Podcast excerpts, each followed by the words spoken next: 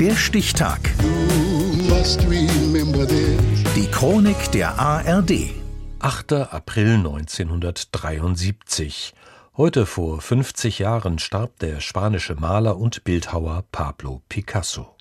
Silke Hennig. Ich halte ihn nicht nur für den größten lebenden Künstler unserer Zeit, sondern für einen der größten Künstler aller Zeiten.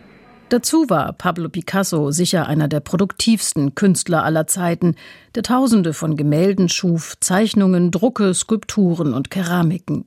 Dass er auch schon früh zu einem sehr erfolgreichen Künstler wird, verdankt er unter anderem seinem langjährigen Galeristen Daniel Henri Kahnweiler, der ihn 1911 in Paris unter Vertrag nimmt und zeitlebens den Mythos vom Malergenie unterstützt. Er steht am Ausgangspunkt dessen, was man den Kubismus nennt. Das heißt, der Abkehr von einer nachahmenden Malerei zu einer nur darstellend bedeutenden, wenn ich so sagen darf, Malerei. Kein Künstler hat eine solche Umwandlung verursacht seit der Renaissance.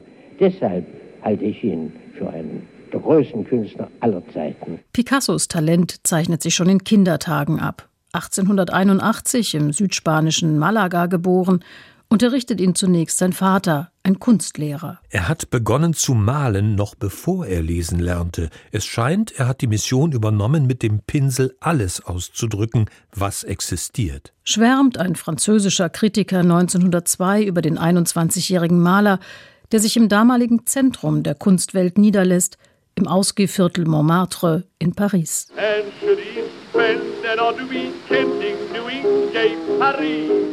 Künstlerisch folgt auf die Melancholie seiner blauen Periode Rosa. Und mit Fernande Olivier lebt er mit der ersten von vielen Frauen zusammen, denen er zahllose Bildnisse widmet und die sein Werk beflügeln. Wir lebten dort recht und schlecht zusammen. Viele Leute kamen. Guillaume Apollinaire, André Salmon, Max Jacob. Der Tisch wurde für alle gedeckt. Mit drei Francs kochte ich für alle. Der Austausch mit Intellektuellen und Künstlern ist intensiv. 1907 malt Picasso mit seinen Demoiselles d'Avignon ein Schlüsselwerk der Moderne. Als philosophisches Bordell bezeichnet der Dichter und Freund Apollinaire das Gemälde. Die Körper der sich darbietenden Prostituierten erscheinen in spitzwinklige Flächen aufgelöst.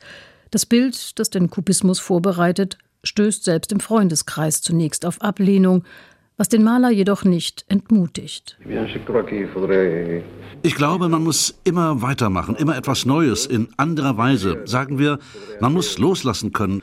Um den Sachen auf den Grund zu gehen, muss man alles riskieren. Das kann sehr gefährlich werden. Aber das ist es genau, was ich suche. Der Überkünstler Picasso ist aber auch ein politischer Mensch. In seiner Heimat Spanien engagiert er sich im Kampf gegen General Franco für die Republikaner, wird in ihren Diensten sogar für drei Jahre Direktor des Prado in Madrid und unterstützt in Frankreich nach dem Einmarsch der Deutschen die Resistance. Sein riesiges Gemälde Guernica von 1937 war da bereits weltberühmt, eine Anklage gegen Krieg und Zerstörung.